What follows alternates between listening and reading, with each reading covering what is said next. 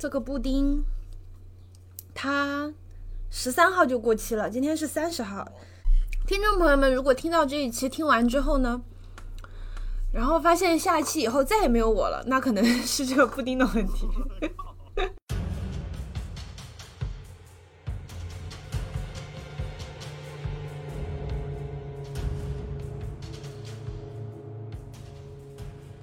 听众朋友们，大家好，欢迎收听本期的维喵评话，我是林子。哎，我是 AC。今天呢，就由我们两个人给大家带来这一场游戏评述。没错。那么我们今天要聊的呢，是一个叫做《无间冥寺》的游戏，然后它的发售呢是发售于二零二一年的三月份。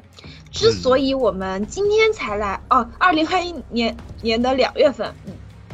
然后我们之所以今天才来聊这个游戏呢，啊，就是我们刚才编了一个理由，说是因为它现在就是也更新好了，然后也开发的比较完全了，bug 也修复的不错了，现在是一个完全的完整体，适合安利给大家游玩。但事实呢，就是我前段时间才开始玩啊，并且安利给了 AC 宝贝儿，然后呢，我们这这两天才觉得体验的差不多了，想要安利给大家。哎。我们觉得怎么讲呢？就说到无间冥寺哈，然后包括说到我们的这些理由，有一个根源就是一定要感谢微软啊，感谢这个 Xbox Game Pass，就是呃传说中的 XGP 啊，也可以叫西瓜皮，感谢这个平台给我们提供了无间冥寺完整版的一个游玩的机会。就相当于说，呃，虽然这款游戏好像本体也没有很贵了，但是你现在的话，在 SGP 上的话，可以就直接体验完整的体验这款游戏。嗯，所以说其实是一个很不错的机会。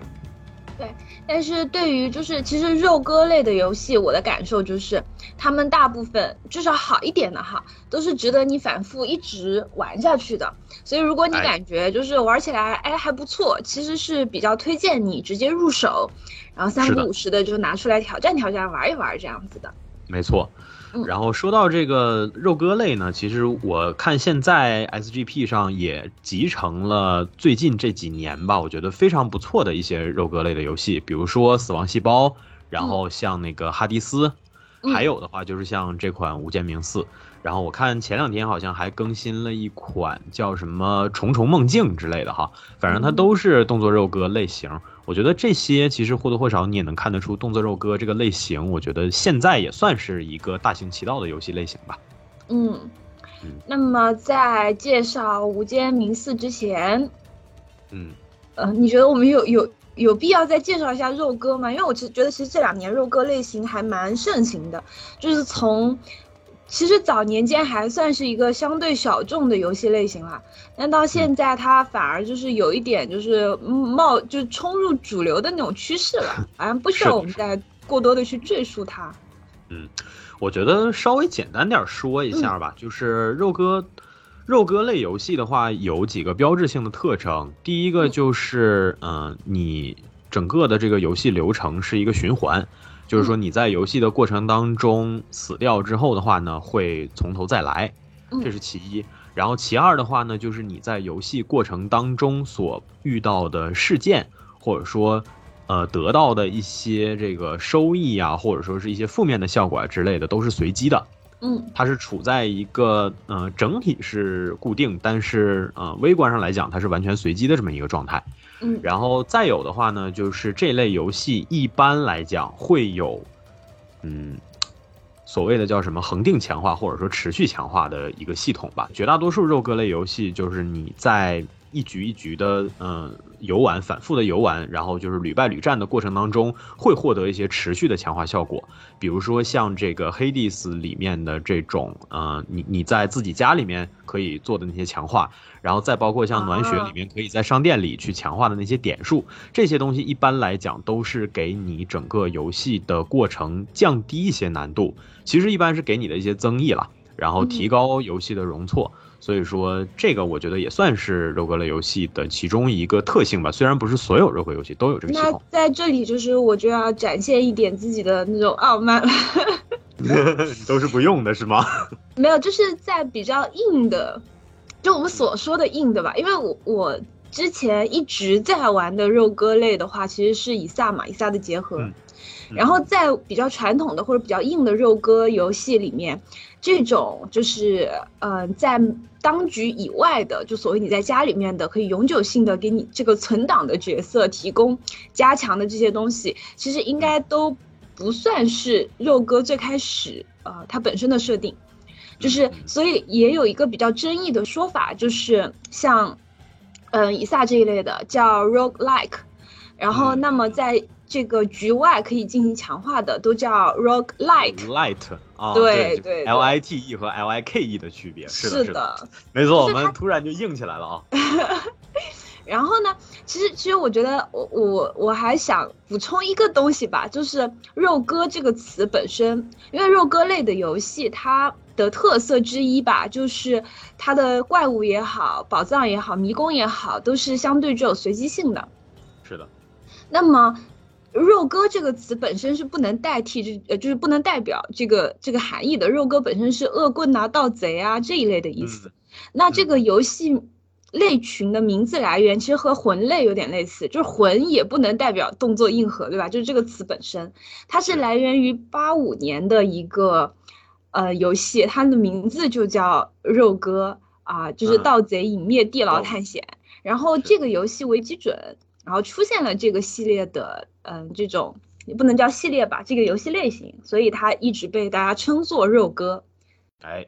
哎，是是这样子的。所以说，肉鸽作品的一些代表性的东西，它的嗯普遍被采用的一些特色，其实都来源于当初的这么一个游戏。嗯嗯嗯。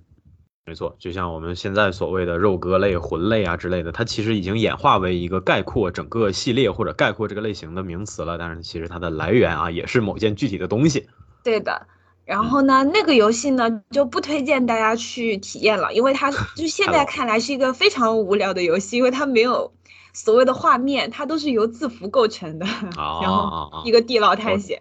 雅达利时代了，属于是。对，八五年，你想想，能有游戏玩不错了。没错，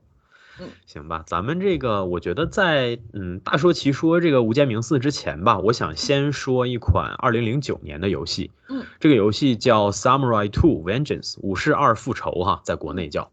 嗯、呃，这是一款最早它是登录在移动端的一个动作类的手游，后来也被移植到过 PC 哈，我不知道玲子有没有玩过，或者咱们听众朋友哈。呃，它呢其实有着非常硬核的动作系统，就包括说这个以格挡和闪避作为核心的这个机制，嗯，其实跟现在我们说魂系游戏、魂 like 游戏啊是类似的。嗯，它虽然没有这个体力槽作为一个限制，但是它的搓招系统其实是更加复杂的。它的体力条不显示，但是你的呃招式或者是之类的，其实你能感觉得到，它是把这些东西做成了一个。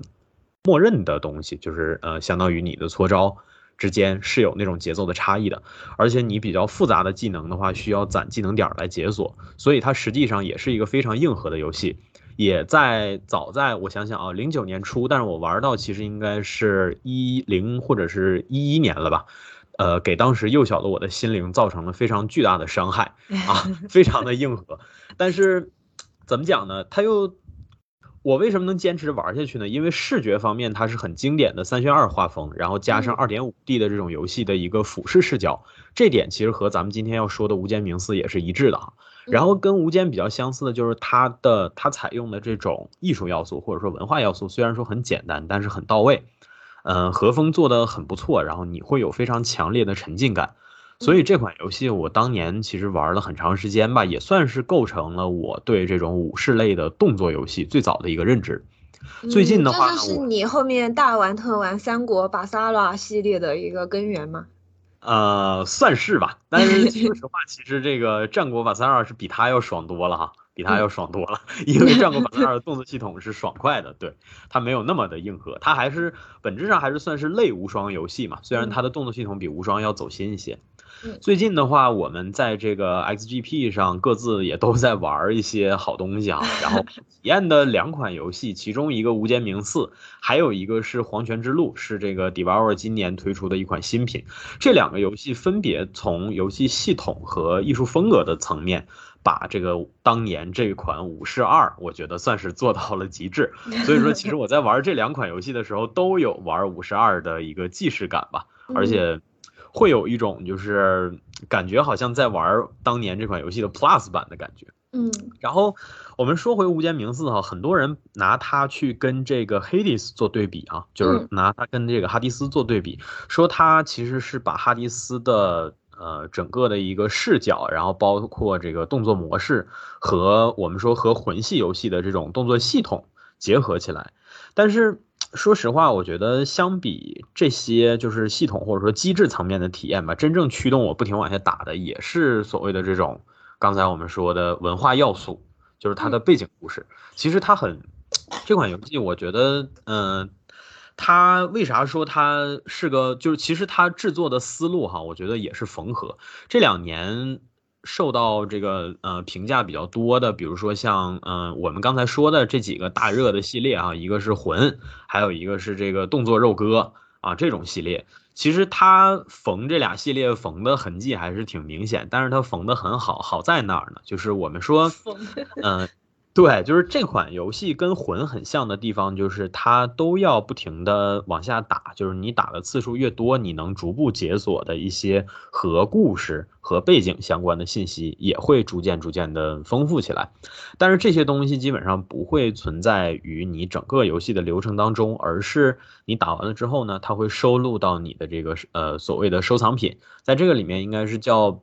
呃图点还是叫什么的哈？对，嗯，对对对，它是。这个收录在图典当中，然后随着你打的越来越多呢，然后你能够解锁的故事碎片越来越多，你能相对的拼凑起一个比较完整的故事一个体系。但是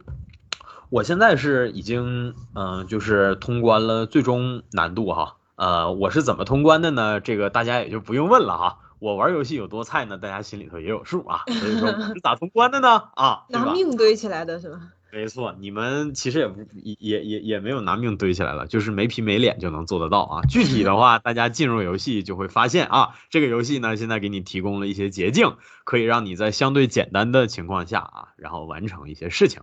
嗯，啊，嗯，哦，然后哦，你玩的是那个什么辅助？对，类似叫它，它好像不叫这名儿，但是它是类似这个模式，好像哎，好像也叫辅助模式来着，对吧？它是可以就是让你调整一些东西，比如说，呃，让你降低受到的诅咒的这个呃量级，或者说是增加你的那个诅咒条的数量嘛，这样的话你就不太容易受到特别容易影响你的诅咒之类的东西。反正用了一些这些手段，然后。通了关嘛？因为我看不起你。那那没没没办法嘛，对吧？我因为我自己规规矩矩打是打到打到英英二还是英三，我给忘了，应该是打到英二。我记得好像就是打到英二的时候，受到了非常强烈的心理阴影。英二和蛇二我都打不过。嗯。那我在这里要骄傲的说一声，我目前的游戏进度是。呃，豹子的关底 boss 和蛇的关底 boss 都已经过了，然后现在正准备挑战鹰的第三个 boss，然后等三个打完之后会有一个最终 boss 嘛，然后对，就剩这两个东西还没有挑战了。嗯，其实不止这两个东西。啊？什么？好哎，就是又给我增加了一些盼头。还有很多，还有超级多。对，因为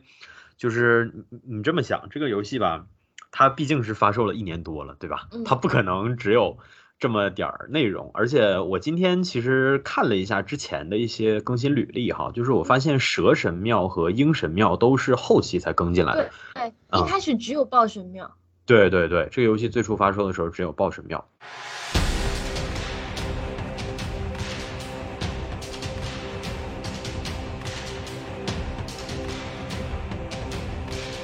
那么说这些什么蛇呀、鹰啊、豹啊之类的哈，其实咱们也就不妨说一下这个，呃，这款游戏所使用的这种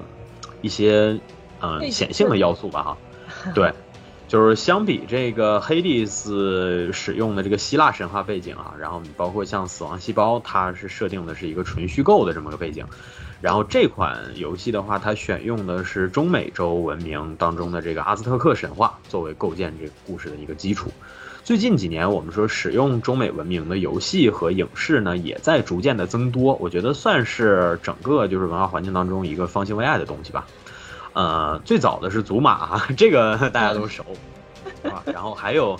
呃，大家耳熟能详的神庙逃亡，这俩我觉得应该算是印加文化吧。然后它当中的一些文化符号可能是偏印加那个方向的。然后二零二一年的话，网飞出品的一个动画连续剧叫《玛雅与三勇士》，呃，是质量非常上乘的这么一个动画电影，或者算是动画影集吧。我觉得它其实是个电影，但是它把它拆成电视剧的篇幅去做的。它也是杂糅的玛雅和阿兹特克两个神话体系当中的一些东西。我们说中美文明标志性的特征还是不少的啊，最明显的就是像我们刚才说的这几个意象：扑马、美洲豹，然后蛇啊、老鹰。其实呃不一定是老鹰，有的时候我看也会使用鹦鹉这个意象。反正总之禽类吧啊，飞禽、猛禽是他们非常喜欢使用的。然后体系层面的话，最突出的特征就是神庙、机关这些东西。然后再有的话就是活人献祭，活人献祭这个东西是你提到阿兹特克永远绕不开的一个东西哈。这次无间当中所使所使用的这个几个意象，我觉得都算是比较标志性的吧。尤其是这个献祭机制，其实也成为这个游戏比较独特的一个部分。这就不得不说，我为啥说它的思路真的是缝合了？就是献祭这个机制，又让我想到之前在 PSV 玩的领航大作《灵魂献祭》哈。嗯。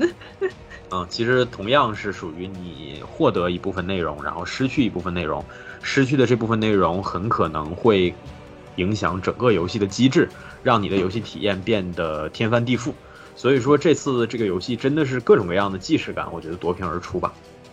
而且我觉得这个游戏做的比较好的一点，就像 AC 宝贝儿刚才说的嘛，就是它缝合了，但它缝合的挺好的。对。就比如说诅咒这个机制，在地牢类的游戏里面是很常见的。比如我一直玩的以撒就是这样子的，你每一层你会随机的呃生成一种诅咒，但在这个游戏里面，它把诅咒变成了一个双刃剑的机制，有一些诅咒拿在身上还挺好的，并且呢，我有时候甚至为了要维持这个诅咒一直在身上，因为你每通关一个 BOSS，它都会消除你其中一个诅咒。那如果你仅有一个诅咒，但那个诅咒是你很想要的，嗯，对你来说是有利的，或者说你权衡考虑之后是利大于弊的，那你就要想办法在打到关底 BOSS 之前，再给自己弄个别的诅咒在身上，好让它消掉你别的东西。没错，就是它让你的这个脑筋需要转动的这个量变大了，同时也增加了这个趣味性和可玩性，这点上还是挺好玩的。嗯嗯。不像我玩以撒的时候，看到那个可以消除一切诅咒的蜡烛，我就一定要买。是的，我觉得诅咒这个机制哈，在无间冥寺这里面最好的，或者说最独树一帜的地方在哪儿呢？就是你拿到的诅咒通常会在下一回合开始的时候才会生效。嗯，这一点好像跟之前几款类似的游戏差异还蛮大的。之前有有一些类型的游戏当中。呃，你比如像这个死亡细胞，我呃非常印象非常深刻的地方就是死亡细胞当中有一个诅咒的宝藏，呃，我拿到过次数最多的一个机制就是你需要接下来击杀二十个敌人才能解除这个诅咒，啊，然后就是大概的意思就是说这个宝藏呢它值一万块钱，所以说其实是就相当于是一下子给你一大笔钱，但是呢。接下来，如果你不连续击杀二十个敌人解除诅咒，那么敌人攻击你一次，你就会死。这不就贷款吗？就是，嗯，就类似这种，但是它是拿命贷款，而且它是极限贷款，而且它是属于你拿到宝贝的那一瞬间即时生效的，而不是说从这个下一回合或者从什么时候开始。然后，但是死亡细胞一个地图有多大、有多复杂、有多墨迹，咱们也都知道啊。所以说呢。嗯，这种诅咒拿的你心里头就特别的恶心。但是，他无间冥寺把诅咒这个东西设定为回合与回合之间的过渡，就是说你在进入一个地图或者说到下一个地图之间的一个过渡，就显得比较的独特。我觉得也算是让这个游戏的节奏感更加鲜明的一个体现吧。嗯，然后呢？除了这个诅咒机制，我觉得无间冥寺的这个就是战斗机制，其实也做的还挺好的，挺有趣的。是的，嗯，它增加可玩性的一个方法就是它给你配出了，首先它给你配出了左右手及双手，也就是说你同时可以持有三把武器。对。那么每一种每一种就是比如说左手武器和右手武器里面还分为不同的武器类型，剑啊、斧啊、盾呃锤子呀，对吧？有盾、有匕首、有飞镖、有鞭子。本身每一种武器的攻击方式就不太相同了，左右手的配合方式又因为武器种类的不同又有所不同。那在每一次，然后它每一次呢，就是你去进行这个游戏之前，你可以选择你的初始双手武器，嗯，这个选择组合它又会给到你一些随机项。那么你在进行选择的时候，也就基本上奠定了你这一局的一个战斗的一个基基准的一个这个节奏体验。这种体验的多变性也让它的可玩性增加了很多。这点我觉得做的也还是蛮好的。是的，是的。为了解锁第四个武器祭坛，我依然在疯狂的干骷髅头。那你打那个活动就可以嘛？活动给的骷髅头更多。是的，是的，我看第四个武器祭坛要一千个骷髅头，我现在已经打到九百多个了，我实在是打不动了。嗯，我建议你就是关掉辅助模式。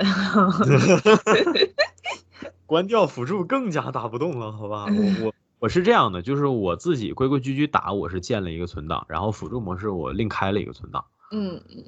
是分两个存档来的，就是其实那你够得干的，其实我觉得干一个档已经够了。是的，所以说就是自己规规矩矩打那个模式，我可能不一定会特别的干，就是因为最近，嗯，说实话也是拿碎片时间在玩儿，所以这是也是为什么就是非得说开个辅助嘛，就是因为我要确保说我尽快的能这个游戏能探个大概齐嘛，对吧？嗯嗯嗯嗯，因为这个游戏最让我感兴趣的地方还不仅仅是这个动作系统，不过说到动作系统，其实。嗯，我不知道玲子最喜欢用什么哈，我玩到现在吧，不管是怎么打，反正我最愿意用的都是那些远程，就比如我我之前其实也尝试过像艾尔登法环，也短暂的尝试过一下，那个时候他们都说就是我我说我就玩动作类的，就是玩这种硬派动作类就玩不好，然后他们说没关系，你用法爷嘛，对吧？你用这。成嘛，但是其实说实话，艾尔登里面用远程我用的也不咋地哈，但是反而是这次无间冥寺让我养成了用远程的好习惯。最愿意用的就是比如飞刀、飞斧这种，然后像那个弓弓的话，我最喜欢用蛇之弓，就是能加毒的那个弓。嗯，但是这个东西比较爽，虽然它也耗体力，但是说实话，就是你打起来的话，相对的。嗯，规划能能好做一点嘛，对吧？你否则的话，你还要算体力槽，你还要格挡，还要怎么样的？我不知道是不是我的操作啊，可能是我自己的操作的问题。就是我玩这类游戏，硬核动作游戏，始终有一个障碍，就是格挡。嗯，我抓不准格挡的时机，或者说，我有的时候发现我的格挡好像不太好使，就是我经常的卡不准那个恰好应该格挡的时机，导致我屡屡的挨揍。这是为什么我玩这类游戏会越玩越泄气的一个很主要的原因。我觉得可能是因为我摁早了。这个就是我我是觉得啦，就是首先动作类的游戏，它对你的基准的一个反应速度肯定都是有要求的，嗯，对吧？然后格挡这一系列的话，它对你的节奏感也还有一定的要求，是。然后我我觉得非常有意思的一件事情，就是我以前一直觉得我是一个打游戏挺菜的人，就是因为嗯，就是就是我的主机体验是从这个呃，就是黑暗之魂开始的嘛，然后肉鸽类的体验呢又是从以撒开始的，然后我就一直觉得我怎么那么菜啊，就是我上手好慢，打很久才能适应一个游戏，然后直到我认识了 AC 老师，然后。哦，我发现哦，原来我只是正常人，并不算菜的。没错没错，我才是真的菜。嗯，呃，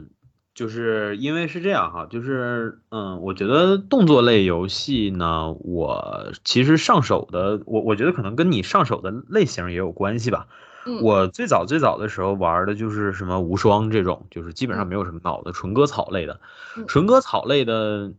嗯，无双就算是容错最低的了吧，因为敌人都是草嘛，对吧？你也没有什么很精确的需要锁定、需要判定的东西。打那些精英敌人的时候，也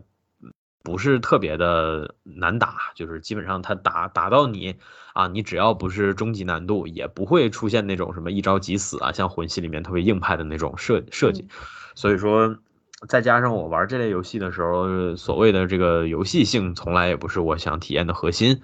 呃，就玩的东西一般内容会比较丰富嘛，所以说我可能看那些你比如说视听啊之类的东西，或者说看那些呃文本呀，或者说是剧情演绎啊，我可能看这些东西会会更加作为我的重点。这也是为什么像我这次玩无间冥寺的时候，其实也是一样的嘛，就是因为他选了这么个阿兹特克文化作为背景，这是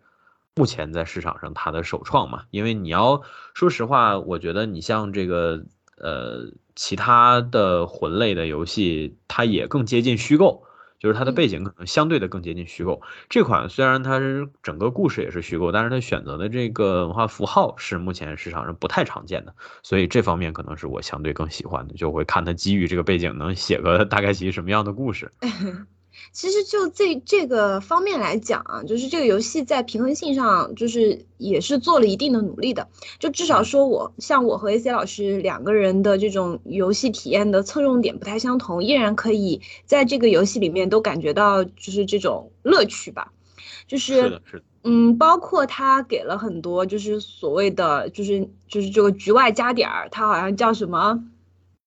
恩赐。是吧？就是有一些提前的开局前就可以选用的 buff，嗯，它也因为这个三个神庙嘛，这个豹子、老鹰和蛇，然后而分成了三种大的区块，一种是自身加强的，一种是游戏进程中成长性的，嗯，还有一种是这个什么的忘了，反正总之就是有三个维度的这种恩赐的使用，那它可以。有一些呢可以增加你的游戏难度，比如说一上来就，呃，增加你的这个诅咒的抗性，啊，一些是可以增加你的最强最高血量之类的。那么另外一些，比如说像像我最爱用的是一个，就是无伤通过一个回合可以增加你的属性点这一类的。嗯，就是你有不同的游戏需求，你自己有不同的这个能力，那么你可以选用最能够让你 最能够让你。获得满足的这样一些 buff 也好，这样一些方向也好，然后来微调你的这个游戏体验，在这一点上，我觉得这个游戏做的也还是蛮好的。是的，是的，嗯，而且再有就是，我觉得这个游戏其实，嗯，我在体验的过程当中吧，就是我为什么，比如说玩的菜，但是我还是能忍着往下玩，是因为我觉得它的打击感不错。嗯。嗯，就打击感这个概念，我觉得很多场合、很多地方都会强调哈，就是可能我们说你作为普通玩家的话吧，对这个概念抠的也不必那么的细。最直观的举个例子，就是啥叫打击感呢？就是无双和巴萨拉同样是这种偏割草类游戏，巴萨拉的打击感就强，无双的打击感就弱。如果有同时玩过这俩系列的朋友的话，听到这儿其实你就明白了。这次游戏也是类似。就同样的情况下，Hades 的打击感弱，无间冥寺的打击感强，非常直观的对比。我我我觉我说更直观的感受吧，就是对于一些嗯不太玩游戏的朋友来讲，你可能说什么强而弱的，他感觉没有那么充分。就一个更直观的感受，就是你玩一个游戏的时候，你看怪打在你的角色身上，你真的觉得挺疼的，那他打击感做的就是挺好的。然后你要觉得无关痛痒，就是掉点血，那他打击感做的就一般。没错，那确实确实这方面的话，我觉得也是很明显的吧。就是，嗯嗯，无间冥寺的话，里面绝大多数的怪在攻击你的时候，顿挫感还是挺强的。对，就是你感觉他打在你身上乒啊乓的，然后不仅你的角色掉血了，而且你感觉自己脑门也疼，这种感觉。就是第一是它用顿挫感增加你的视觉上的这种幸福感，然后再有的话就是它相对的用魂系的这套系统，让你对格挡的需求变成一种刚需。我觉得这些其实都是它非常有力的一个强化手段吧。嗯，我在玩这个游戏，就是我自己呃规规矩矩打的那个档，我一开始也不太习惯格挡，我更愿意用的是闪避。所以闪避的那个有没有成就？是这个游戏还是那个黄泉来着？哈，我记得其中一个游戏，反正我玩这类游戏，我更愿意用的是闪避，我不太用格挡。所以说，我一般闪避的那个成就我拿的会比较慢，比较快，就是什么连续五十次还是多少次闪避来着？哈，那个我很迅速就拿了。但是格挡的话，我就说实话啊，格挡我甚至在教学关我都卡了两次，就是我在教学关我是我是我是卡住了两次，就是我我要。静下心来，我才能完成的。后来我总结了一下是为什么呢？是因为我玩这种游戏的时候，我个人可能比较习惯，就是我我我会喜欢做一些比较赘鱼的操作，或者是说的最直白一点，我喜欢瞎摁。瞎摁。对，格挡的容错没有这个闪避的高，闪避实在不行，你滚远点，人家也打不着你。但格挡，对对对，是的，所以这就是。对，这就是我的问题，就是我特别特别的喜欢，就是瞎鸡巴摁啊，然后这个瞎鸡巴摁就使得我玩这类游戏的时候变得尤其的菜。你包括像我之前玩这个，我觉得要跟我觉得要跟大家解释一下，就是没有玩《无间冥寺》的朋友解释一下，就是这个游戏里格挡的概念不是就是一直架盾的概念，它是 魂类游戏里弹反的概念。哎，对对对，就是你要在合适的时机。对。对，就是它格挡，它格挡动作生效，呃，原先是只有十帧，后来加了补丁之后是增加到了十二帧，也就是一个相当短暂的一个时机。然后你没挡住就挨揍，就是这样一个概念。嗯，对，连一秒钟都不到，连一秒钟都不到。我是我后来我后来就是静下心来研究这个游戏格挡的时候，我试了一下哈，我嗯打开这个格，就我摁一下格挡，然后我发现它其实就是把两样东西架起来一下，就那么短暂的一下下。嗯，是的。所以说这个时机那必须卡的特别的死，因为敌方的攻击动作通常还是蛮长的，虽然是其实也只有一瞬，但是相比你这一下小小的格挡来讲，那也是很长了。你要抓准时机，在对方那一瞬的后段架起来，然后才能挡得住。所以说，我觉得尤其你像敌人多一些的时候，就会显得特别的高压。尤其后期有一些弹幕攻击或者有一些负面效果的时候，就会让游戏体验更难。这也是为啥说这个游戏还是蛮硬核的。但是它的动作又做的太爽，就是它的打击感，包括你挥舞武器时候的这种打在敌人身上的顿挫感，又特别的迷人。啊，你说打击感呢？这这里我就是还是要向你推荐一下一些重型武器，就是远程武器。虽然说 biu biu biu，然后你隔得远，安全感也足，是挺快乐的。但是当你拿着锤子八十八十的锤的时候，那个打击感是真的很爽。是的，是的，是的。其实就是我我最愿意用的就是那种什么飞刀、飞斧之类的嘛。但是其实相比之下，我也就是单手和那个双手就是。单手近战和双手近战相比，我是更喜欢用双手武器的。嗯，呃，矛矛我也爱用，然后那个呃锤子，再有的话就是那个炸弹。炸弹的话，那种蓄力它可以一下扔仨嘛，我觉得那个那个我也我也挺挺爱用的。我我前几天就是才发现了一种我我发现最我最钟爱的一个武器连招模式，就是双手拿锤子，嗯，然后呢单手也拿拿权杖，其实也就是个小锤子。啊，呃，然后先蓄力冲过去一锤把他们砸晕，然后再拿着我的小锤子四十四十，就是一个八十四十四十四十，然后就死一片那种，特别的爽。是的，然后《无间冥寺》这个游戏的男主也恰好是个须发，呃，这个大胡子老头啊，所以说四舍五入也算是黄宏模拟器了。可以的，我以为你要说是 修古先生模拟器呢。锤我记得也分好几种，好像有那个什么雷锤，还有个天锤来着。反正它应该侧重的点不一样。嗯嗯。然后然后对它的打击感就是做的挺好的，这也是就是说，呃我我一直觉得啊，就是一些游戏你可以添加各种机制，但是你一定要添加你相对擅长或者说你能做好的东西。没错，嗯，别添一点，就是看起来像是流行元素，但是你做不好就变成画蛇添足。是的，是的，我这既然玲子说到这儿，我不得不 diss 一下我昨天刚刚看到的即将发售的一个手游哈，嗯，这个手游是个战斗陀螺手游，嗯，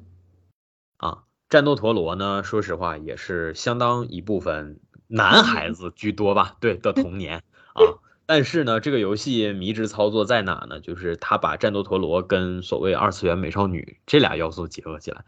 然后我在看这个预告片的时候，弹幕里头都在喷，就说都玩战斗陀螺了，谁他妈还想看二次元美少女啊？我们要巨兽，我们要各种精灵，好吧？就是你这个，就是你这个让我想起来一款。嗯，就是我之前看到有那个 demo 的一个游戏，它是一个 MOBA 类型的游戏，然后使用的是 Pokemon 的角色。哎呀，绝了，真的，就所所以真心的，就是我们还是说回这个缝合哈，就是不会缝别乱缝，真的，就就是是二次元美少女这个要素，确实是现在流行市场上很多人喜欢的这么个东西，甚至你可以说是当前青少年群体的刚需，但是真的不是和所有元素搭配起来都很合适的，尤其战斗陀螺这个东西本身 取悦的群体已经是。已经多半是成年人了，甚至是岁数很大的成年人了。他们真的不愿意看这种就是无条件的各种啊乱七八糟二次元美少女全叠在一起，真的不是那么好的。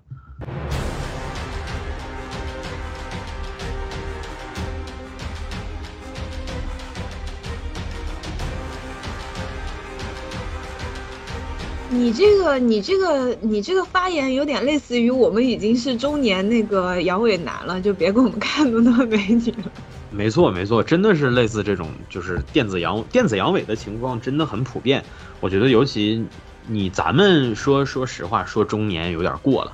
但是就是这种成年的呃青年群体吧，青。呃，青年群体电子阳痿的现象现在非常的普遍，所以我说为啥这个最近就是无悔入 SGP 嘛，就是这里面放的这些游戏，其实多半还都是这种相对比较精品的，但是又偏小品性质的游戏。这种小品游戏我玩起来就会趣味性很强，而且它的元素也相对的比较吸引我。我说个最直观的对比，就是最近这几天下了很多游戏，像什么小谷。什么这个 Ori，然后死亡细胞啊，包括这个五剑明四这几个游戏，然后的话，我同时其实也下了海贼无双四，因为我发现 XGP 上可以玩得到。为什么下它呢？是因为这种，呃，日系日常的游戏吧，很少打折，而且尤其是使用这种著名 ACG IP 的游戏，很少很少。对，就是说实话，海贼无双这个游戏，我要特意去买它不太合适。嗯，因为它的内容不足以让我让我再花另外一份钱去买。嗯，我对这个系列或者说我对海贼王的热爱也没达到那个程度，但是还是挺想体验一下，因为毕竟现在市面上只有这款游戏当中你能够玩到凯多和大妈。于是乎我下下来了，占了我大概五十七个 G 左右的内存吧，好像还哎啊好像没有这么大，好像是二二三十个 G，我把它跟全站搞混了。下下来之后，我玩了，打开游戏玩了两关，玩玩到第二关，我发现是打鳄鱼，就是他们在阿拉巴斯坦那一段的时候，在类似埃及的那一段的时候打鳄鱼，就打鳄鱼这个故事啊，我在之前《海贼无双三》里面，我自己当年开荒，然后算上后来在 PS 四上跟三姐一起玩，我少说也得体验了得有三四遍，然后我这次打开《海贼无双四》，它的第四代游戏一开篇还是这个游，还是这个故事，嗯。我直接把游戏卸载了，就是电子阳痿，Talking about 电子阳痿是真的有，我现在真的没有动力，我我我真心我都不能说没有时间，碎片时间嘛，对吧？碎片时间挤出来玩嘛，没有，我现在没有动力，没有动力打他，就是我真心没有动力再体验一遍整个这个故事。这个系列最要命的地方就在这儿。就是这个，其实也也落回到刚才玲子所说的，就是我擅长什么，我就要把它做到极限嘛。其实《海贼无双》这个系列，我觉得就是属于这种，就是我有一个擅长的东西，或者说它甚至不是我擅长的东西，它只是我把我这套内容能够比较有效兼容的一个模式。但是我兼容好了之后，我就完全的不做一些细节上的修缮。最明显的就在这儿，其实你做一个游戏的三代和四代。大家真的没有必要从一开始，因因为是这样的，就是我为什么我为什么关了呢？是因为我玩到这儿我就明白了，我接下来即将把我在三代大概百分之五十的游戏流程再重新体验一遍，我实在是没有这个精力。这就是做三代和做四代的时候你应该考虑到的一个问题嘛。呃，相比之下，隔壁火影情商就很高，一代和二代里面的一些内容，其实在三代和四代它就做成了一个所谓的补充包，就是说。我可以选择去玩儿，但是它不会出现在我游戏流程的最开始。我的游戏流程最开始三和四是接续接续着来的，就是完全是不一样的内容。这就是看得出来你有没有在优化上下功夫，或者说你有没有有没有想大家的流程、大家的体验是怎样的。就是我可以不删掉这部分内容，但是我一定不能把这部分内容放到前面，让大家重复性的去体验嘛。这就是一个很硬伤的部分。我觉得这方面其实吴间明寺情商也挺高。你看他把这个鹰、豹和蛇分别放成三个平行的关卡，嗯，而不是那种所谓的纯线性啊，一条道走到黑啊之类的。这方面其实就是相比黑迪斯来讲，它比较优化的部分嘛。黑迪斯就是属于那种我整个流程当中遇到的东西确实是全随机，我可以选择进不同的房间，但是就是我整个流程是一条线。我在此后任何的模式、任何的玩法当中，我想要过，我不管我选什么武器，我的武器是呃自由的，可以随机选的。然后我的起始加成，我也是可以一点一点往上叠的。但是我只要启程，我要走的就是固定的这条线，就是固定的一二三四四个关卡啊，三个关卡应该是第四个是打黑底。还是第五个打黑底子来着，我忘了。就是它的线性相对的更加的固定，但是无间的话就是属于我打完了鹰神庙，鹰一、鹰二、鹰三，然后蛇一、蛇二、蛇三，豹一、豹二、豹三这些打完了之后，最后打一个死神。打完了之后还没完，我们后面还有各种各样的啊，就是啊，后面还有点类似于解禁了，是吧？对，就类似还有什么鹰一 plus 豹豹一 plus，所以你看，一说到解禁这个机制，又缝了一个游戏，对吧？又缝了一个怪猎，没错，又缝了怪猎。哎呀，所以就是我真心的，我觉得就是我们以往说缝合怪，绝大多数的时候其实都是贬义，说缝合怪不是啥好听的话。我觉得往往就体现的是说它没有什么自己的特色，或者它原创不出什么东西。但是无间冥寺就是完完全全一个反其道而行之的东西，我就是缝。我而且我是硬缝，但是我缝的特别好，真的。要是硬缝其实也不合适啦，因为就是这种解禁的方式，其实很多游戏都有，包括以撒其实也是一样的，就是你要不停的去通关，然后解锁，然后解锁新人物，解锁新的关卡，都是都是一样的。它也是一种就是增加你的这个拉长你的整个游玩体验的一个方式嘛。只是说无间冥寺它把好多种。不同游戏都呃，就是各自采用的一些拉长游戏体验的方式 放到了一起，但是因为它的结合形式比较妙，所以说呢，并没有影响整个游戏的整体节奏，反而显得还挺不错的。没错，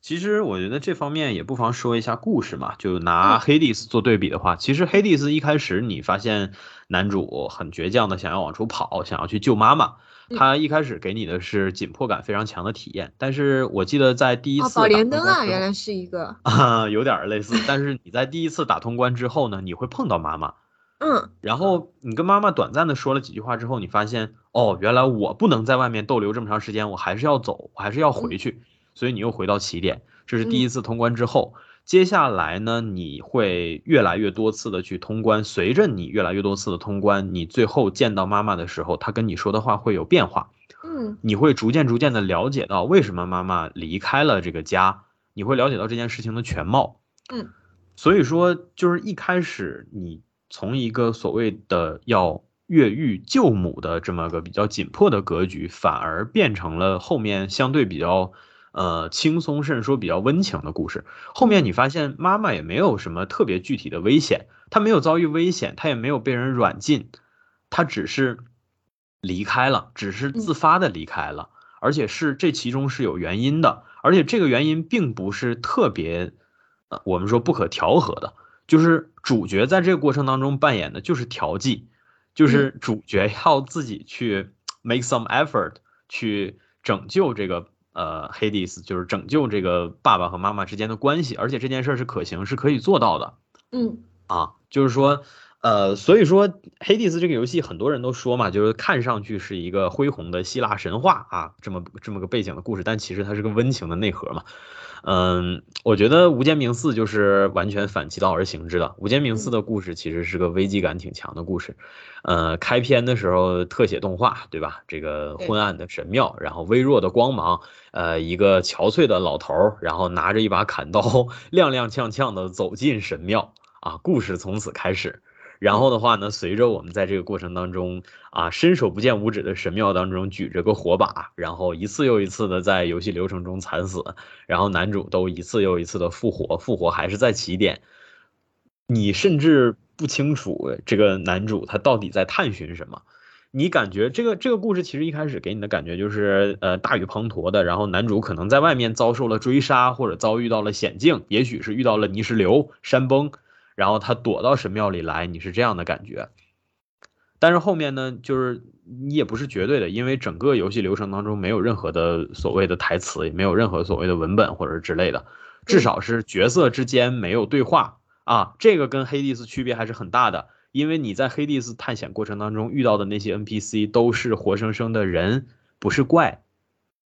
所以说你遇到的角色都是有智慧的，都是有想法的，而且他们对你是有看法、有态度的。所以说你在这个过程当中，每一次遇到 NPC 都是对于故事的一个丰富吧，我觉得能增强你整个就是剧情的信息量。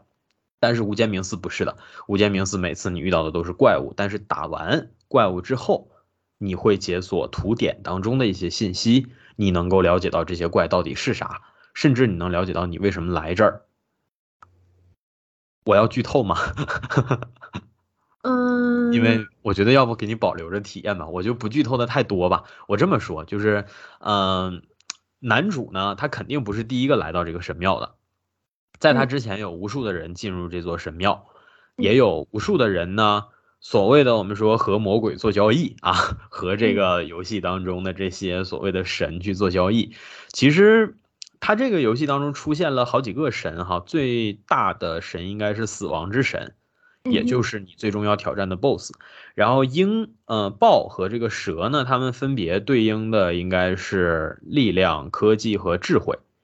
对应的是这三个侧侧面。呃，你在打每一个神庙的时候，其实你也能感受到一些比较突出的特征。像豹神庙的话，相对的就比较纯粹，呃，就是一些招式、一些技能，然后你需要去施加的影响，可能更多的也是，呃，就是帮你强化一些基本的操作，比如说闪避或者是格挡。就是说，至少你像我在前期打爆关的时候，我发现绝大多数的场合，我用纯粹的闪避和格挡是能够解决的。嗯，呃，你包括像报报的官邸，报的官邸那个地图嘛，对吧？就是其实那个地图，说实话也不是很复杂。它虽然也是个机关，但是你通过闪避是能够躲那个火的，因为它我记得它是中间那四个格和周围那一圈儿是轮流烧起来的嘛，对吧？嗯，这都是你通过闪能闪过去的。然后包括像这个爆魔，它它的攻击绝大多数你用格挡其实也是能够挡的。嗯，呃，它不不是很复杂，但是你在鹰神庙的时候呢，你就会发现鹰神庙首先它整个看上去科技感十足，然后机关也非常的多，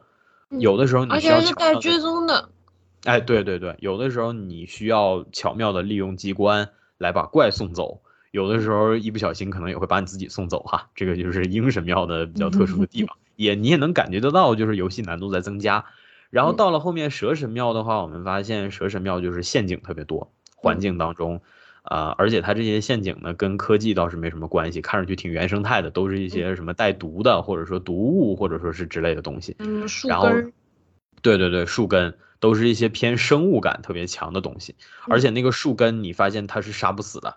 它不像其他那些神像什么的，你可以破坏掉之类的。树根是不是杀不死的？我记得它好像是会不停的再生。对，你可以就是它会短暂的受到攻击之后，它会短暂的消失，然后会再钻钻出来。对对对，所以说我觉得它其实也是递进的嘛，就是你像豹这个阶段，你用纯粹自己的力量能够解决一些问题，然后鹰神庙的话，就是你通过利用环境、利用机关，你是可以解决，也也可以解决一些问题。但是这个蛇神庙当中，绝大多数的环境都是对你有害的，而且你是消灭不了的啊，这是跟之前很大的区别。所以说，我觉得。它对于你的这个，就像刚才玲子说，你脑子转来转去的这个要求，也是一层一层的在递进的吧。尤其像蛇三，我记得蛇三是可以自己回血的，这个太恶心了。哎，我跟你的感受在这一点上，就是稍就在难度体验上稍微有一点呃变化啊。就是我觉得，当然最简单的是豹神，然后是蛇神，然后最难的是鹰神，因为鹰神这边所有的东西攻击的。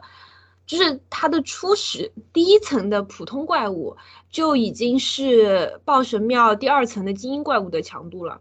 嗯嗯嗯嗯，它怪物强度会更高，而且蛇神这边的话，怎么说呢？虽然他们大部分都有毒伤，但是它地上的那些毒气，气那个那个有点类似于沼气或者瘴气的东西是可以点燃产生爆炸的，其实是一个可利用陷阱，还挺好使的。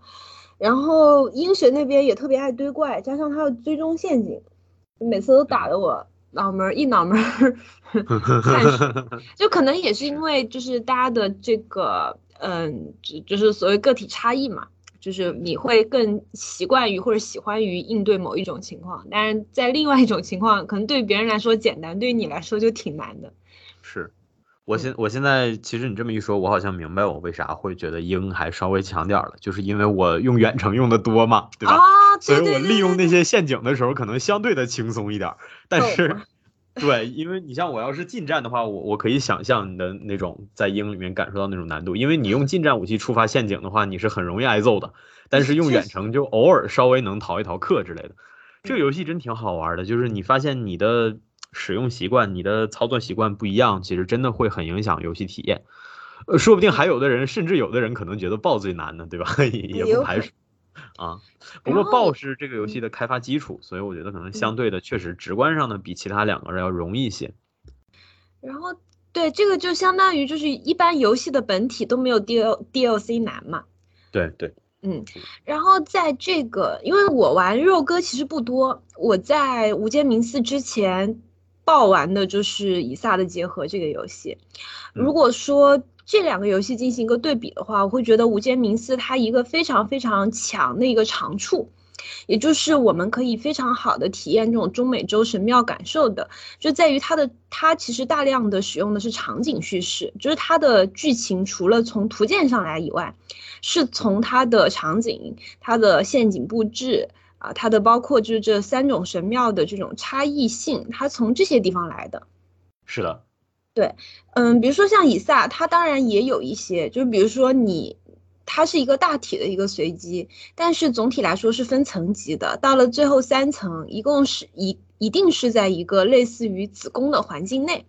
然后因为它的总体故事是讲说以撒这个小孩，他妈妈要把他献祭掉嘛，其实它是以那个亚伯亚伯拉罕圣经故事来的，那么。那么它在呃每一层之间，它会给你一个极短的小动画来进行一段叙事，其实可以总结为呃以撒被霸凌的 一生，就是每一每一个小动画都是他怎么样被欺负的一小段剧情，加上开头和结尾，呃就是这个整个故事发生的原因，以及到最后你会发现。他是在往地下躲，但是他最后回到母亲的这个子宫里，然后最后达到真结局，然后你会发现是，他妈妈也是个酒鬼嘛，是他爸爸抛弃了他们母女俩，然后妈妈长期酗酒，然后产生这种幻觉或者类似的东西，就是他也是用动画旁白语音来。慢慢的告诉你这个故事，但是无间冥寺的话，它更多的还是着眼于就是整个环境里，就像 A C 说的，没有没有 N P C 跟你聊天，没有东西跟你有这种剧情上的互动，那么所有的一切感知到的东西都来源于游戏本身，包含说你感感受到的献祭也好什么的也好，它把它做到了游戏机制里，你不仅是。会受到诅咒，而且你可以通过献祭自己的鲜血，对吧，来换取资源，把这个东西做到游戏本身的这个机制里面，然后你获得一些模糊的感知啊，大概的一个判断，而不是非常清晰的一个故事主线，就是是的，是它的特色，嗯，没错。而这个模糊的感觉呢，实际上跟你在神庙当中真正身处神庙当中那种伸手不见五指的感觉还挺协调的。我觉得这就是，呃，整个关卡设计的过程当中吧，就是在视听或者说在你直观的，就说的泛一点，就是感官体验，整个感官体验是非常协调的。通过各种不同的元素的这种，嗯，呈现手法的选择。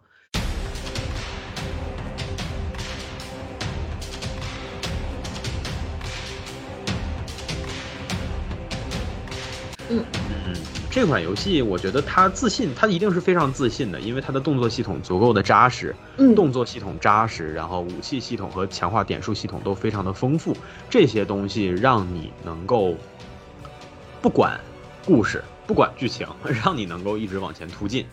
然后包括说它这其中各种各样的设计，这些机关的设计，其实和我们说，呃，中美文明当中的神庙也是非常的协调。说实话，我一直觉得《神庙逃亡》这个游戏吧，其实有点儿，嗯，名不副实，是因为。神庙逃亡当中，你感受不到太多呃所谓的机关。当然了，可能因为我只玩过初版啊，我当年玩第一版的时候，我就觉得这不就是个跑酷游戏嘛？对吧？它就是个跑酷游戏啊。对啊，对啊，它就是个纯纯的跑酷游戏嘛。就是你可能逃亡，确实是因为后面那个怪一直在追你。但是说实话，这个神庙呢，我觉得你把它换成其他的场景，好像也没什么毛病。就是它当中。所谓能体现这些险恶的机关，乱七八糟的真的很少。会不会有一种可能，就是神庙逃亡它总体来讲还是在一个户外空间 跑着？对吧？有，它是一个就是健康的户外的有阳光的这样的一个游戏。也对，也对，也对，它还是不够沉浸。我 看这个 SGP 最近几天可能还要首登录一款这个最近新作恐怖游戏叫灭世 Scorn。我看那个游戏的封面和它整个视觉其实也有点印加啊、神庙啊这种感觉。虽然它可能不一定是这东西，但我觉得它的设计灵感来源有可能是，也是也是这个呃南美或者是中美这一块的内容。我觉得这这。这些还挺好的吧，因为说实话，现在大家看欧洲神话已经看够性了。你说等到大家看中美洲的这些也看够了，就是会不会就是什么中国中式古墓在流行？东南亚，东南亚，对，他们不会不会做中式古墓的。这个，呃，为什么？因为辱华吗？呃，不光是辱华，我觉得主要是中式恐怖的 那些东西，他们可能不太不太会做吧。我觉得，就就这么说，中式恐怖的东西必须得有中国创作者参与，才能做出那种精髓。真的。那那其实其实我原来也会有这样的疑虑，但是直到前段时间，一个由法国 公司制作的叫做《师傅》的功夫类游戏面世之后，我就突然。打破了我的这种迷思，因为突然发现，人法国人做挺好的。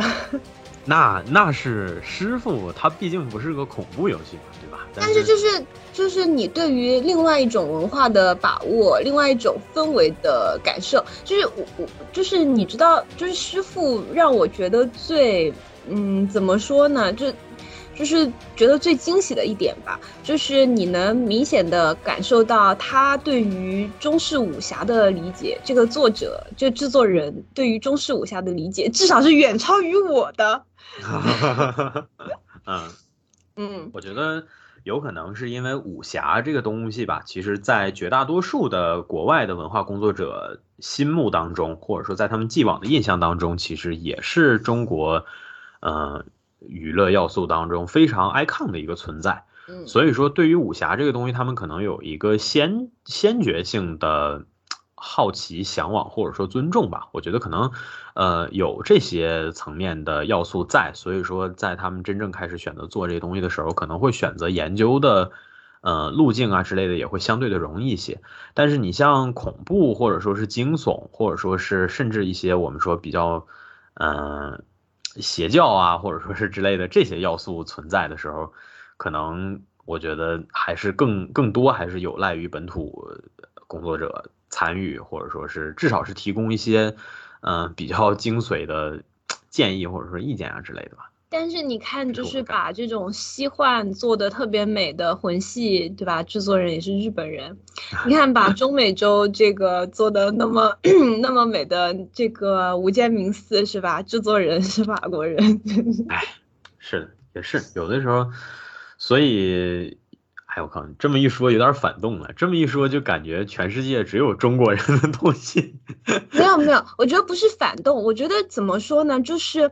嗯，因为艺术它它最它最终的一个呈现啊，其实是它的一个精精髓之一，是在于你把自己感受到的东西，嗯，较为充分的给展现出来，对吧？进行一个复原。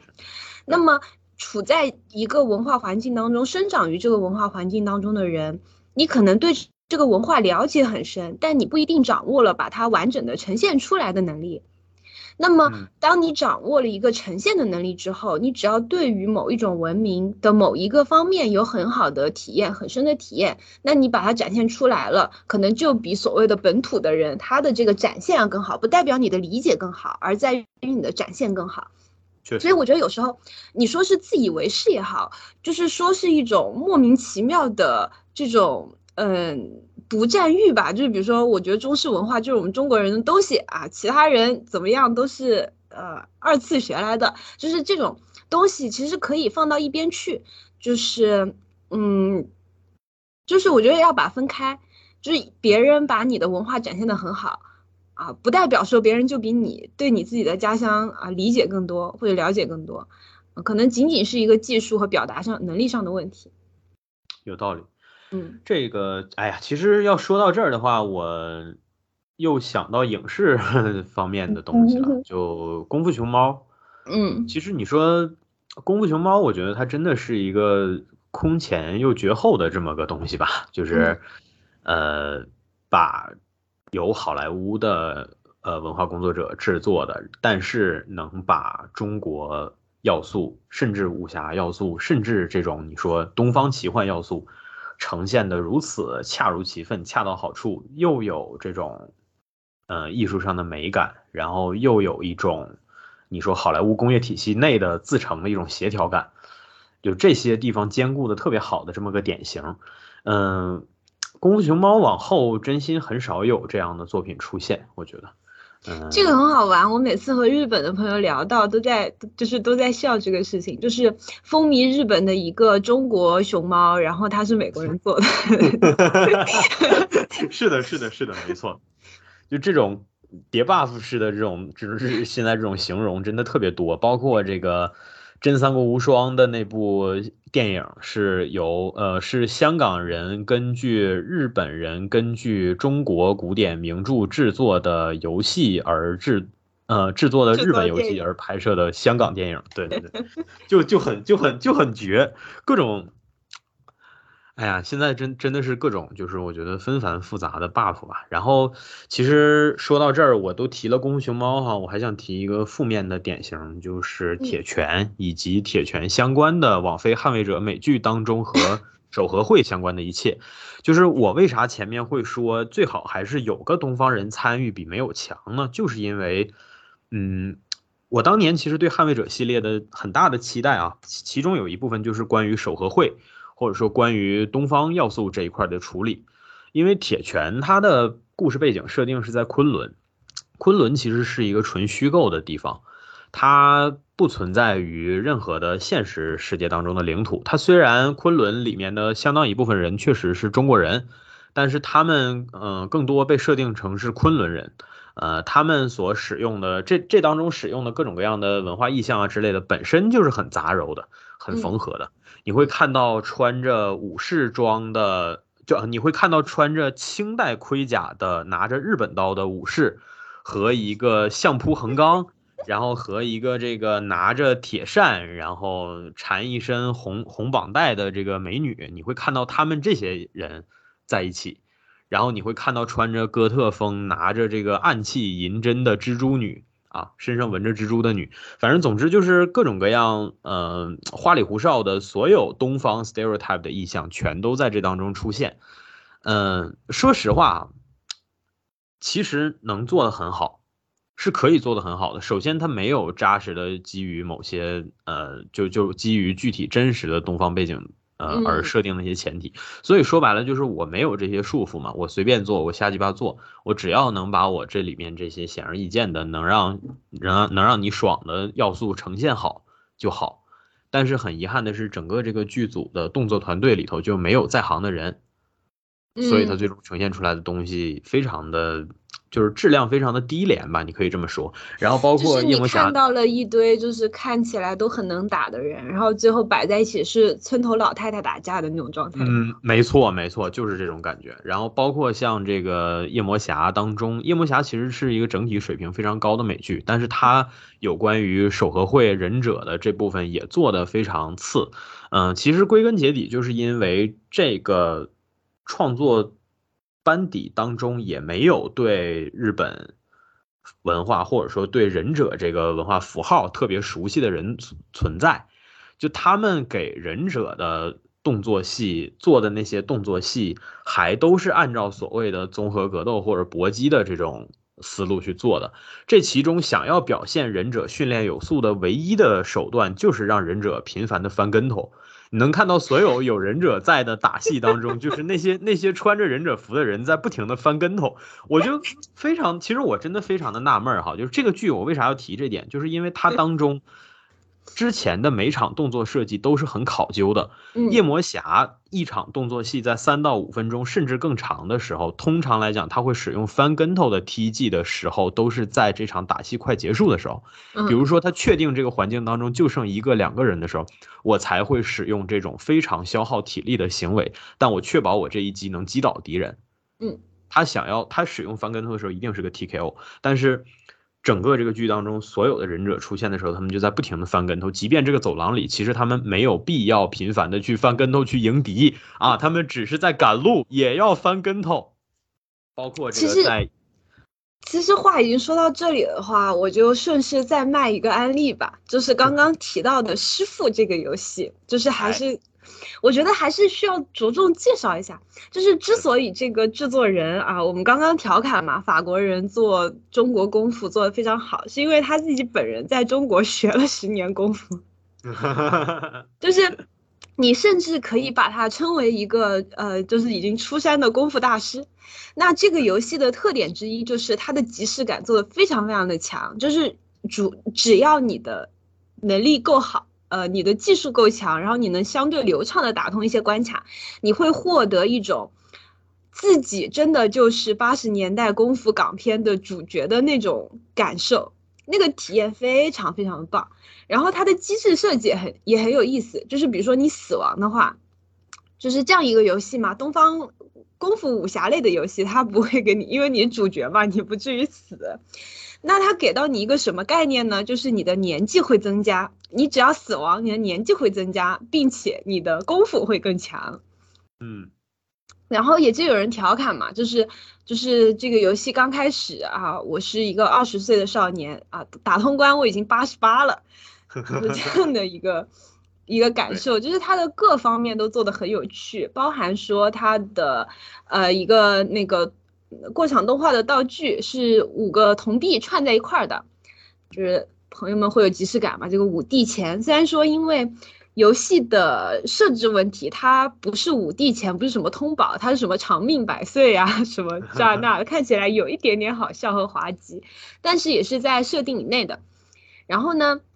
它这里面的那个武打动作非常非常棒，它引入了就是它的那个。机制和我们的一些那种对战类的游戏一样的，就它分上段下段，然后攻击格挡，就都全部分上下段。然后呢，也有一个，反正它的动作设计是真的很棒，大家可以去打打看，手感也不错。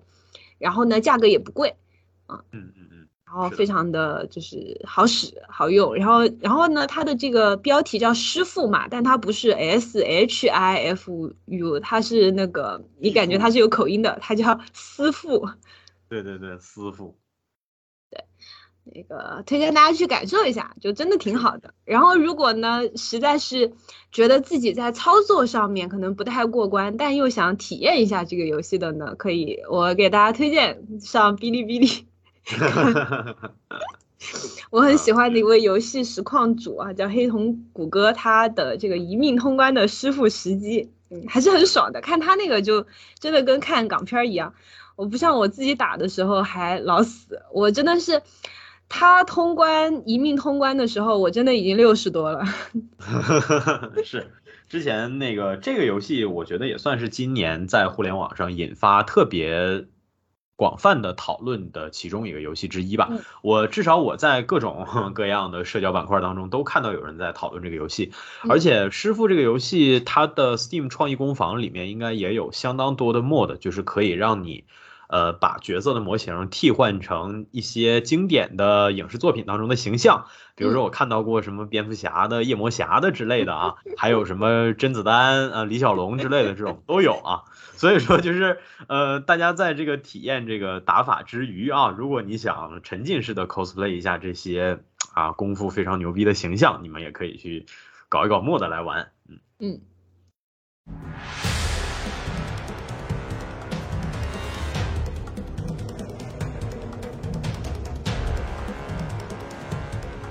我觉得体验层面的话，其实《无间冥寺》也是最近算是最近我投入时间相对比较多的一个游戏吧。然后，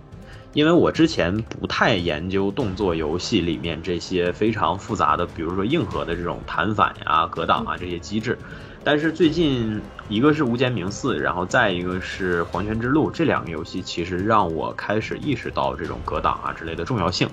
虽然说我之前不太重视，但是最近这两款游戏，其实我还真就沉下心思来练习了一下，在两款游戏当中都练习了一下格挡。呃，无间呃黄泉之路其实当中的格挡也还蛮重要的，因为它的动作系统也是类魂系的系统，虽然它是个横版游戏，但是它当中呃就像我前面提到五十二那款游戏嘛，就是它的技能是要逐渐解锁的。然后黄泉之路当中其实也是一样，它虽然不是需要你去积攒点数解锁，但是你在整个游戏的流程当中，你会逐渐的捡到一些东西，然后这些东西当中有一些其实就是关于你怎么去搓招的提醒，你在捡到的那一刻开始，你就可以使用指定的招式了。嗯，我为为什么要提这个呢？就是因为我觉得捡到再花哨的招式对于我来讲都没什么用，反而是善用好格挡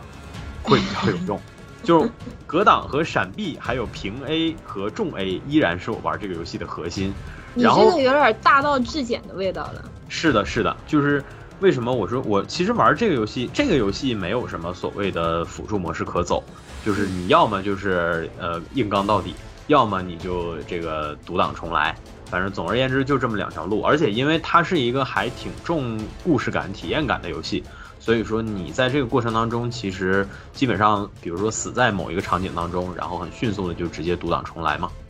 嗯，我在这个过程当中，可能也相对的，因为没有什么惩罚机制，所以说就相对的练习的过程也会轻松一点。我从一开始也不太愿意用格挡，我还是 用闪避用的多嘛。我甚至玩这个游戏一开始我连闪避都不用，我只用这个。走位是吧？对对对，我只用走位。但是后来我意识到，我说用一下格挡，在打 BOSS 的时候会有奇效。嗯，然后果不其然的是，其实越打到后面，我这几个 BOSS 就是我我用的格挡用的越来越多嘛。所以说，在这个过程当中，如果大家以为我要说我体会到了一个魂系玩家的乐趣啊，那么有没有呢？确实有，但是这不是这款游戏我收获的最终的感觉。我收获的最终最爽的感觉是啥呢？是。对面一个角色正襟危坐，准备跟我大干一场的时候，然后我用这个方向键的下键调出了我的火炮，然后我一炮把他打死。好的，就是这个时候体验到的感觉是什么呢？就是时代变了啊，就是是这样的，就是这个游戏当中。非常的，就它跟《无间冥四》很类似，就是就所以我说我最近玩这些游戏吧，或多或少都有一些共通的感觉。这款游戏也是，你核心的使用的是武士刀，但是它其中有一些就是你在路上也能够捡到的，比如说弓箭，比如说这个棒手里剑，其实就是捡树枝或者捡石头子儿这种。然后还有那个呃火冲，火冲也是中途能捡到的。这三种东西各自能有三到四发子弹的装填。然后呢，你捡到的越多，装填的越多呢，你可以使用它们去对敌人进行一定程度的干扰或者击打。比如说扔树枝、扔石子儿呢，可以打断敌人的技能或者说是格挡。然后射箭的话，可以一箭秒掉敌人。然后火炮的话，可以把霸体的敌人打出硬直，或者说可以直接干掉那个相对比较脆弱、没有什么防御的敌人。所以说。就是其实虽然说是这么说，哎呀，时代变了，感觉挺爽的，但是这里头也不不乏斗智斗勇的过程吧。因为你在发射暗器的过程当中，你是完全没有防御的状态，所以说基本上敌人砍到你的话，就是 直接就是掉血了。他可能没有魂那么硬核，说砍你两下你就死，但是 BOSS 是有可以直接秒你的技能的，所以说。呃，黄泉之路也好，然后包括这个无间冥寺也好吧，我觉得都算是让我感觉到这种硬核类动作游戏当中的一些好玩的地方。但是，就像我说，其实是否硬核这件事儿呢？你像死亡细胞，它没有像魂系游戏这种这么硬核的，哎呀格挡或者说之类的，或者说它它有格挡的那些。呃，它它是有格挡这个选项，因为你可以减盾嘛，但是它的格挡不是重点，或者说不是这个游戏的核心。呃，但是像死亡细胞这种游戏的话，它也很硬核。它硬核的点在哪儿呢？就是通过一些关卡的设计，相对的，比如说复杂，或者说是一些密密麻麻的陷阱，或者说是一些 BOSS 的伤害机制之类的。嗯，它的 BOSS 我看很频繁的会出一些盾啊之类的，然后它的盾一般也是带伤害的嘛。所以说你一走一过，只要你没有吃到那个能够跳特别多次的 buff 的话，基本上都是会受伤的。所以他通过这些方式来增加这个游戏的难度，呃，也能感觉得到这几款游戏都挺努力的在做动作游戏当中刺激感和难度并存，刺激感和挑战性并存的这么一个一个一个一个平衡点吧。我觉得这些游戏其实在这过程当中也都在找。嗯，咱们今天所说的这几款游戏，我觉得都算是比较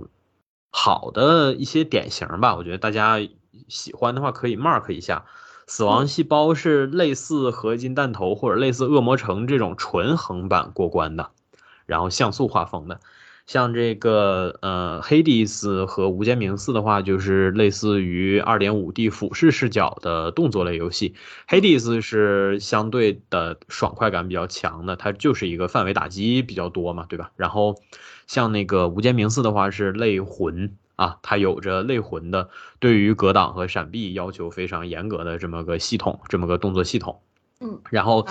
呃，以下的结合呢，就是一个纯俯视的视角，然后呢，它的战斗系统就没有什么战斗可言了，它主要就是打和躲，就是纯靠走位的一个游戏。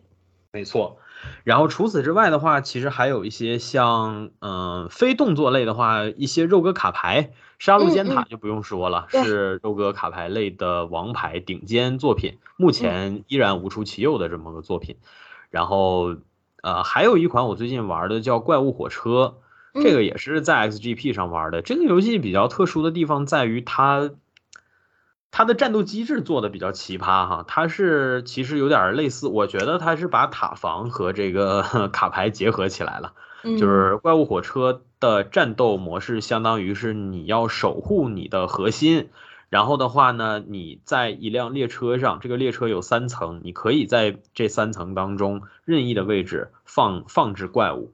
所以你看它其实也有放置类的这个要素在。然后你放置完怪物之后的话呢，它会自动战斗。呃，就是你可以设置它自动战斗，你也可以自己调整你每一回合的操作，但是基本上就是每一回合你的操作结束了之后，你要让它进入自动战斗的环节，它会自动的去给你过牌、过数据，然后过各种各样的机制之类的，它是这样的一个模式。然后它当中其实也存在有这种所谓的你的卡牌核心，比如说你的英雄牌，英雄牌是一张可以打出去当做战斗单位使用的。然后的话，也有一些机制牌，也有一些附属性的怪物牌，怪物牌的强度不一样。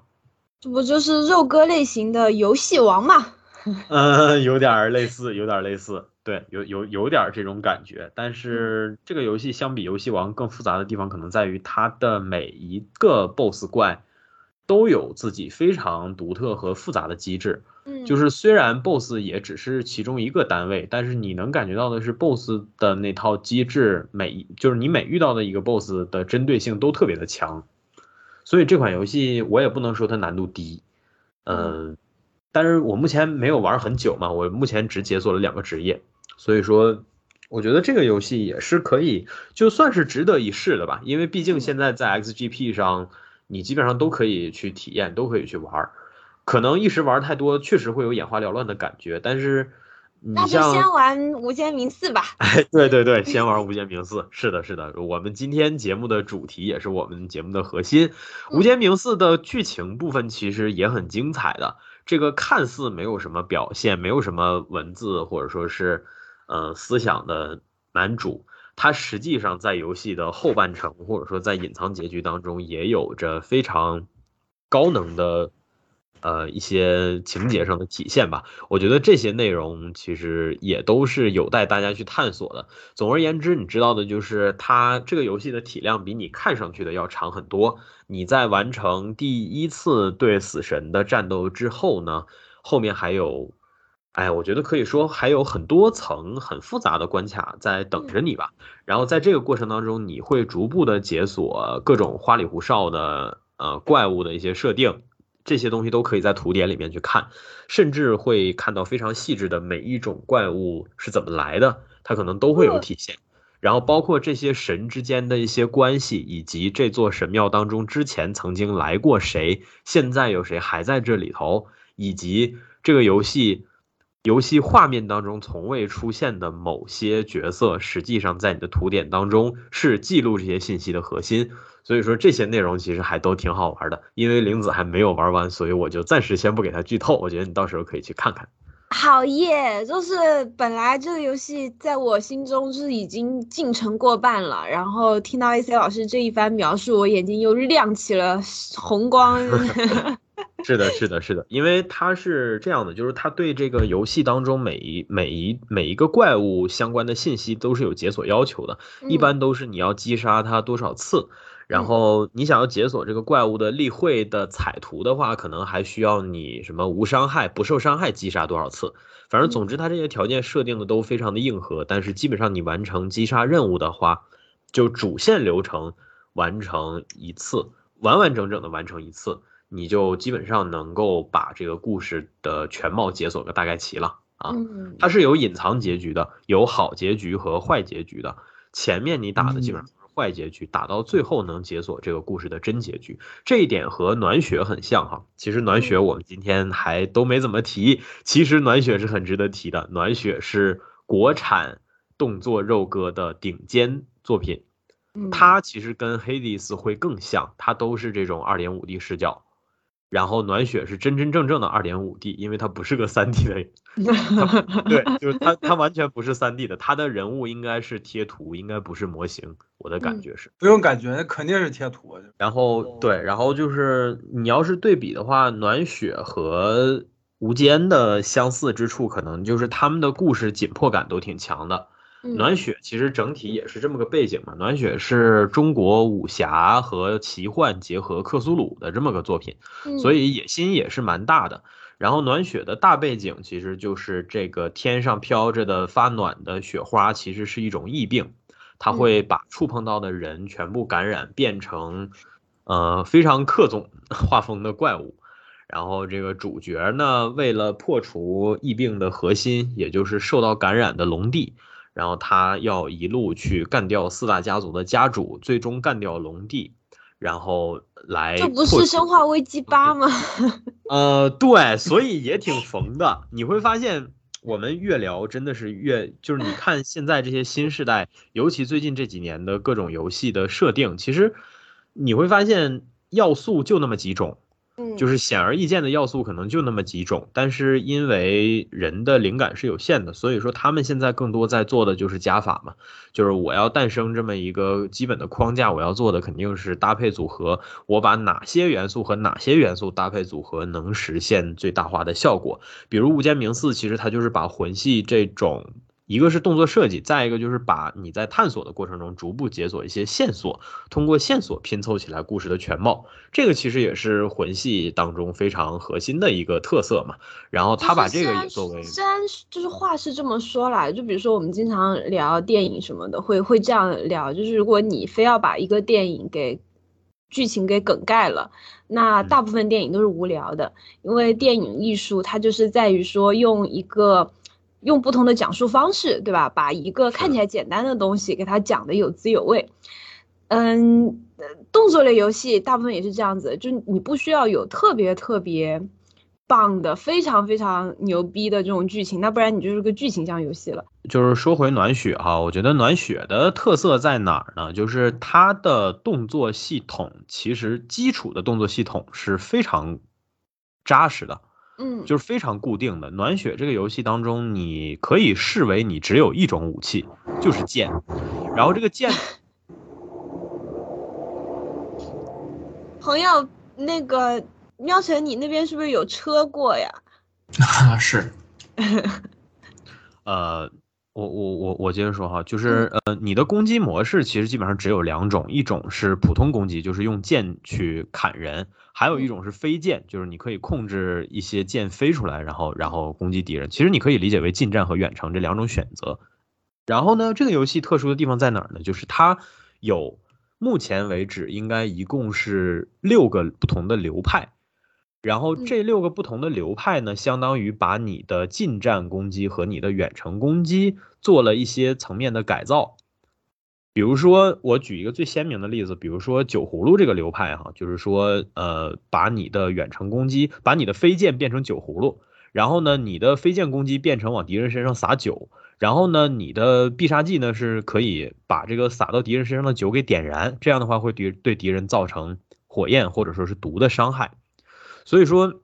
它其实是相当于在一套相对固定的攻击模式的基础上，然后进行不同呃程度的这种改变，或者说是进行一些创意性的技能的设计，呃，以此达到一些比较细致的区别。所以说，它在这方面来讲，跟黑蒂斯还完全不是一个类型的。呃，黑蒂斯的话，它其实是不同的武器。呃，一共应该是也是有六种不同的武器，然后这六种不同的武器每一种当中呢，又有每一种不同的流派，但它每一个不同的流派之间的差异呢，可能相对的就比较细，没有那么的大。暖雪这个游戏呢，我觉得它的体量肯定没有黑帝斯那么大了，嗯、它的流程相对的也比较简单，然后它只有两种结局，也不需要，其实如果是纯粹体验故事的话，不需要你反反复复的去通关。嗯呃，所以说它这方面相对的简单，但是暖雪在一个二 D 游戏的基础上啊，我说实话啊，我个人的感觉，我觉得它的打击感是比黑帝斯要好的嗯啊，所以说这些游戏真心是各有所长，我觉得这也是暖雪为什么获得的正面评价还是很多的原因吧，就是它虽然是肯定是模仿黑帝斯，但是它有比黑帝斯做的突出的地方。啊，而且我像我刚才说的这个中式克苏鲁的这个大背景呢，可能我概括的比较笼统啊，它实际上，呃，所谓的四大家族，其实严格意义上是五五种血脉吧，就是这个龙帝，然后加上四个家族，他们是一起造了个封印，他们这个封印是封住这个世界的疫病的关键嘛。但是因为这个作为封印核心的龙帝它腐化了，所以说这个呃相当于是没毒死，然后病毒又出来了，然后形成了暖血，把这个世界的人都给感染了。所以其实大背景是这么个背景，可能跟是、就是你我觉得你也不能说它没有参考这些什么生化呀或者是之类的东西，因为它其中出现的一些显而易见的意象就是在致敬这些东西嘛。致敬这一块的话，现在这些游戏之间是一个约定俗成的东西，甚至可以称为不同创作团队之间去 social 的一种方式。比如说这个死亡细胞当中，死亡细胞我印象特别深刻的是，你起始的时候，在大本营里头的一个笔记本上，你可以看到对于各种经典作品的记载，比如什么小谷、空洞骑士啊，然后还有这个呃一些其他的作品，反正总而言之，它里面记载了不计其数的各种各样的呃肉鸽类型的作品，反正是也是也是也是挺有趣味性的吧。嗯，比如说在那个《赛博朋克2077》里面，我到处挨挨间挨间酒吧去找那个喝酒的小岛秀夫。是的，是的，是的。嗯，就是其实我觉得是这样子，就是特别是当你比如说你喜欢玩肉鸽，然后你就一直玩肉鸽，那你总体来讲，游戏的机制都是相差无几的。乐趣在哪里呢？就是在看每一家各有的所长，那个长是不是很有趣？所以有时候也不用害怕一些东西同质化严重，因为对于一些就是对于看客或者路人来讲，你可能打眼看上去他们都是差不多的，但是当你深入去研究、去了解，然后实际去玩的时候，你就能够感受到那种差异性和趣味性的存在。是的，嗯。那么我们今天的关于这个以《无间冥寺》为主体肉鸽类游戏的分享就到此结束了，谢谢哎，大家的收听，好的，我们下期再见，Yeah 拜拜拜拜。